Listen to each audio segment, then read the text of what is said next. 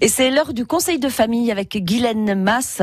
On aborde aujourd'hui la garde alternée, euh, puisque la séparation des parents pose la question du choix du mode de garde de l'enfant, Guylaine. En optant pour la résidence partagée plutôt que la garde exclusive, on cherche à instaurer l'équité tout en préservant évidemment le bien-être de l'enfant. Alors en cas de divorce, on peut fixer la résidence des enfants soit en alternance, soit chez l'un des parents. Reconnu juridiquement par la loi du 4 mars 2002, la garde alternée, ou encore appelée la garde partagée, permet aux parents d'exercer une autorité conjointe et égalitaire dans le temps.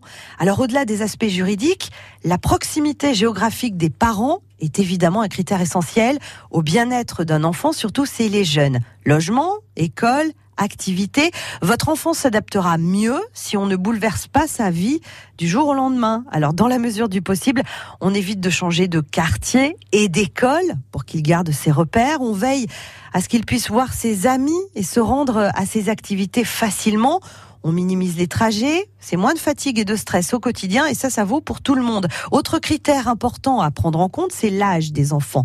Les tribunaux, ils sont rarement favorables avant l'âge de 3 ans. Les psychologues s'accordent à penser qu'elle comporte des risques, des troubles du sommeil, des retards scolaires chez les petits de moins de 3 ou 4 ans. L'alternance n'impose pas une organisation unique ou égalitaire mais ça marche pas non plus à la carte. Pour déterminer euh, le rythme de cette alternance de garde, on prend en compte en priorité le bien-être de l'enfant et la disponibilité des parents, quitte à le faire évoluer par la suite, hein, quand les besoins de l'enfant changeront. Et si la garde alternée ne fonctionne pas Et oui, en cas de désaccord, un médiateur familial peut vous aider à trouver la solution.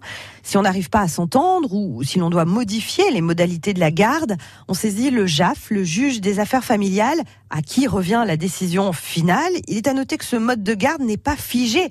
Il peut évidemment évoluer quand les besoins de l'enfant changent. Merci Guylaine. Conseil de famille est à retrouver sur francebleu.fr.